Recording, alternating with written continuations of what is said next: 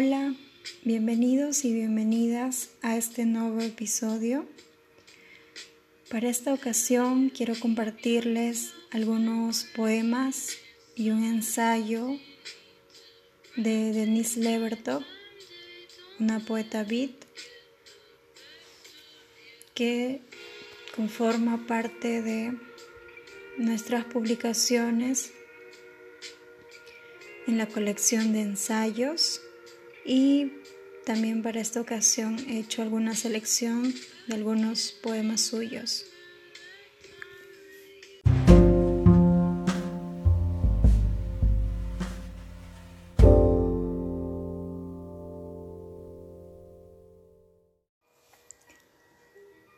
Al lector. Mientras lees, un oso polar plácidamente orina y tiñe la nieve de azafrán. Mientras lees, algunos dioses se acuestan entre hiedras, sus ojos de obsidiana están mirando las generaciones de hojas. Mientras lees, el mar está pasando sus páginas oscuras, pasando sus páginas oscuras.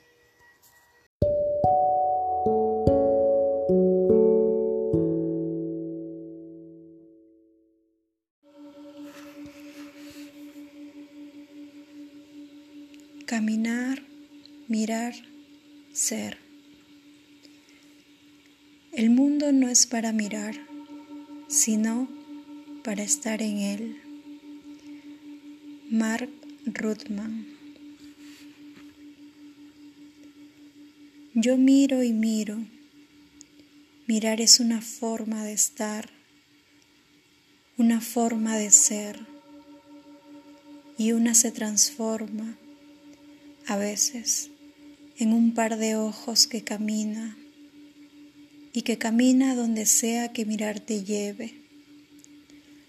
Los ojos hurgan y escarban en el mundo, se posan en aullidos, madrigales, en fanfarrias, en súplicas, se posan en el mundo y su pasado, no solo en el presente, visible, sombra y sólido, que mira al que lo mira.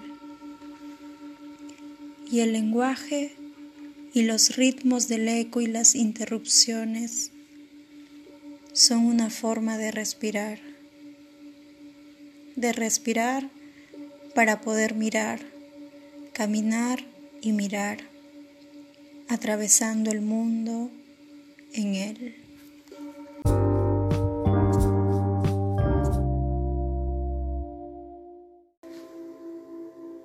El despegue. Las montañas detrás del parpadeo, sombrío de las hélices, inmóviles, indiferentes, relajadas, melancólicas, un mundo que perdemos en cada despedida, el humo que se eleva de los valles, las aguas nacaradas, los pardos campos mudos, todo inmóvil, melancólico, relajado, radiante en la tranquilidad del alba, un mundo indivisible del que nos alejamos, chispas, partículas y parpadeos de energía, voluntariosos, asustados, que dan ásperos gritos en nuestro interior, callados, mientras nos despedimos, sonriéndoles a los guardianes invisibles de todas nuestras pérdidas.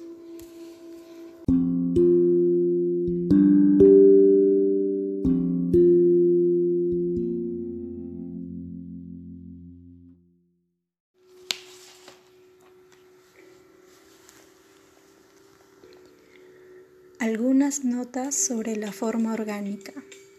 Denise Levertop.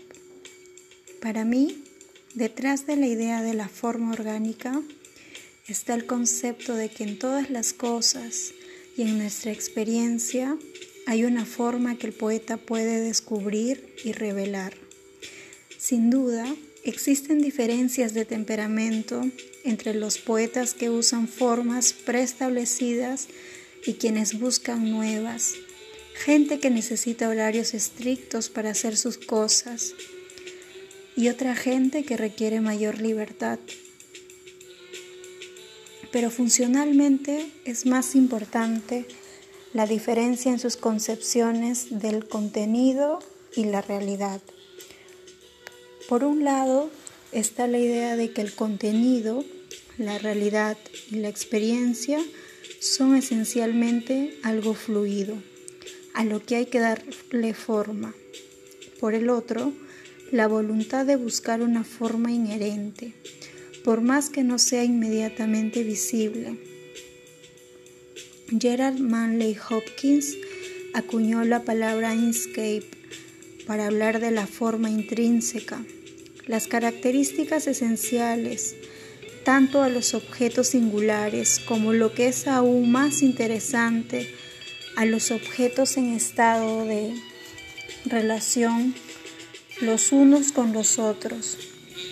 Y la palabra interest para hablar de la experiencia de la percepción del inscape, la aprensión del inscape. Para pensar la poesía como proceso, tal como lo entiendo, me propongo ampliar el alcance de estas palabras que él parece haber usado sobre todo para referirse a fenómenos sensoriales, a fin de incluir también la experiencia intelectual y emocional. Hablaría del inscape de una experiencia que puede componerse de cualquiera de estos elementos o todos, incluyendo los sensoriales, o del inscape de una secuencia o constelación de experiencias.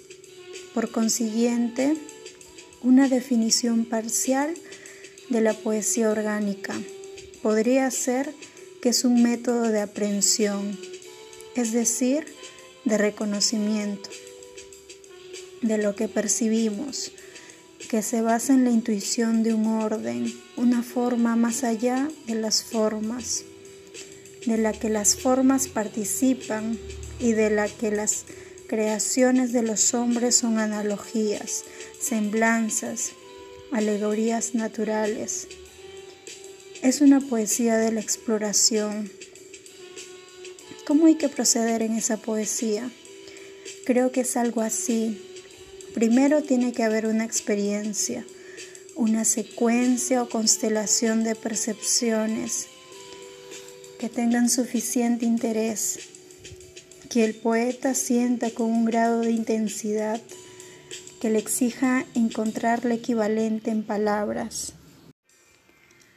Para comenzar a satisfacer esta exigencia hay que contemplar, meditar, palabras que connotan un estado en que el calor del sentimiento entibia el intelecto. Contemplar viene de templum, templo, lugar, espacio para la observación, marcado por el augur. No significa solo observar, mirar, sino también hacerlo en presencia de un Dios. Y meditar es mantener la mente en un estado de contemplación. En inglés hay un sinónimo, tumus, cavilar, que viene de una palabra que significa quedarse con la boca abierta. Algo que no es tan cómico si pensamos en la inspiración para respirar. Entonces, cuando el poeta se queda boquiabierto en el templo de la vida, contemplando su experiencia, le llegan las primeras palabras del poema las palabras que son su entrada en el poema, si es que en efecto va a haber un poema. La presión de la exigencia y la meditación sobre sus elementos culmina en un momento de visión, de cristalización, en el que aparece algún indicio de la correspondencia entre esos elementos. Y eso aparece formulado en palabras. Si el poeta fuerza un comienzo antes de este punto, no funciona. A veces esas palabras quedan primeras. A veces en el poema terminado puede desplazarse a otro lugar. Y a veces son meras predecesoras que cumplieron su función de llevarlo en presencia de las palabras que serán el verdadero comienzo del poema. Es la fiel atención a la experiencia desde el primer momento de cristalización lo que permite que esas primeras palabras o esas precursoras suban a la superficie. Y con esa misma fidelidad de atención, el poeta, desde el momento en que se le franquea la entrada a la posibilidad del poema, debe seguir adelante, permitiendo que la experiencia lo conduzca por el mundo del poema, mientras el inscape su singular paisaje interior se le revela a medida que avanza. Durante la escritura del poema, los distintos elementos del ser del poeta están en comunión con los demás, intensificados. El oído y el ojo, el intelecto y la pasión se relacionan entre sí de forma más sutil que otras veces, y la búsqueda de la exactitud, de la precisión en el uso de la lengua, que debe tener lugar a lo largo del proceso de la escritura. No supone que un elemento supervise a los demás, sino una, interacción intuitiva entre todos los que intervienen de la misma manera, la forma y el contenido están en un estado de interacción dinámica. Por ejemplo, si una experiencia es una secuencia lineal o una constelación que emana de o confluye en un foco o eje central, es algo que solo puede descubrirse trabajando y no antes. La rima y el sonsonete el eco y la reiteración no solamente sirven para tejer los elementos de una experiencia, sino que muchas veces son los medios, los únicos medios disponibles para transmutar en lenguaje y aprender la densidad de la textura y el retorno, la circularidad de la percepción. Se puede ir de A a E directamente pasando por B C y D. Pero si se vuelve a rememorar nítidamente o a revisar A, este retorno tiene que encontrar su correlato métrico. Esto podría lograrse mediante la mera repetición de las palabras que por primera vez hablaron de A. Y si este retorno ocurre más de una vez, nos encontraremos ante un estribillo que no fue colocado en ese lugar porque una haya decidido escribir algo que tenga un estribillo al final de cada estrofa, sino directamente porque así se lo exige el contenido. Y también puede ser que dado que el retorno a A ahora se ve condicionado por el pasaje por B, C y D, sus palabras ya no serán una simple repetición, sino una variación. Una vez más, si B y D son de naturaleza complementaria, entonces la rima a nivel del pensamiento o del sentimiento pueden encontrar su rima correspondiente al nivel de la palabra. Las imágenes en relación de correspondencia son un tipo de rima no auditiva. Muchas veces ocurre que en la totalidad, es decir, entre el punto de cristalización que marca el comienzo o el desencadenamiento de un poema y el punto en el que cesa la intensidad de la contemplación, hay distintas unidades de atención y estas, al menos para mí, son las que indican la duración de las estrofas. A veces estas unidades tienen una duración tan pareja que el resultado final es un poema de, digamos, estrofas de tres versos, una regularidad que parece predeterminada, pero no lo está. Cuando mi hijo tenía ocho o nueve años, me puse a mirarlo dibujar con crayones una justa medieval. No le interesaban las formas en tanto tales, más bien tenía necesidad de expresarse en términos gráficos, de decir, y una gran muchedumbre presenciaba la justa de caballeros. Tenía necesidad de mostrar las gradas de asientos, toda esa gente sentada ahí, y de esa necesidad surgía un diseño formal precioso, hecho de las hileras de espaldas y cabezas. En gran medida, de la misma manera, puede surgir de la fidelidad al interés, un diseño que sea la forma del poema, tanto su forma total, su largo, su velocidad y tono.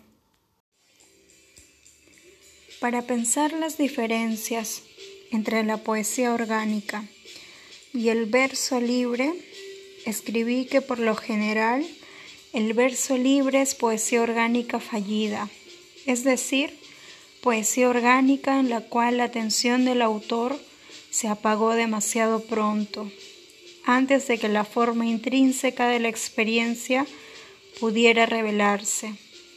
Pero Robert Duncan me señaló que hay un verso libre en que esto no se cumple, porque está escrito sin ningún deseo de buscar una forma, y de hecho tal vez con el anhelo de evitar la forma, si eso fuera posible y de expresar emociones incipientes de la forma más pura posible, aquí aparece sin embargo una contradicción, puesto que si, según lo veo yo, hay un escape de emoción, de sentimiento, es imposible evitar presentarlo de algún modo si se le da una voz en el poema al ritmo o al tono de sentimiento. Pero quizá la diferencia sea esta, que el verso libre aísla lo correcto de cada verso o cadencia. Si suena expresivo, entonces no importa su relación con el siguiente, mientras que si es necesario, en la poesía orgánica los ritmos particulares de las partes se modifican hasta cierto punto para descubrir el ritmo del todo. Pero el carácter del todo no depende o surge del carácter de las partes. Así es, pero es como pintar del natural. Imagínense que imitan con total exactitud en la paleta los diferentes colores de los distintos objetos que van a pintar. Y sin embargo, cuando se yuxtaponen en la pintura tan cerca los unos de los otros, puede que tengan que aclarar, oscurecer, difuminar o avivar cada color para producir un efecto equivalente al que ve en la naturaleza. El aire, la luz, el polvo, la sombra y la distancia deben tenerse en cuenta. O podría decirse de este modo, en la poesía orgánica el sentido de la forma, o el sentido del tráfico, como lo llama Stefan Wolpe, siempre se presenta, sí, paradójicamente, con fidelidad a las revelaciones de la meditación. El sentido de la forma es una especie de Stanislavski de la imaginación. Poner una silla un metro más allá parar más cerca los unos de los otros a un grupo de figurantes, hacer que determinado actor alce la voz un poco y que una actriz entre más despacio, todo en función de una forma total que intuye, o es una suerte de helicóptero de exploración que sobrevuela el campo, tomando fotos aéreas e informando acerca del estado del bosque y sus criaturas, o que vuela sobre el mar en busca de cardúmenes, de arenques para guiar hacia ellos a la flota pesquera. Una manifestación del sentido de la forma es la idea que se hace el oído del poeta de alguna norma rítmica particular a determinado poema, de la cual los versos se apartan individualmente, pero en la cual confluyen. Le escuché decir a Henry Cowell que esa nota que es como un zumbido en la música de la India se la llama horizonte. El pintor Al Kresh me mandó una cita de Emerson. La salud del ojo exige un horizonte.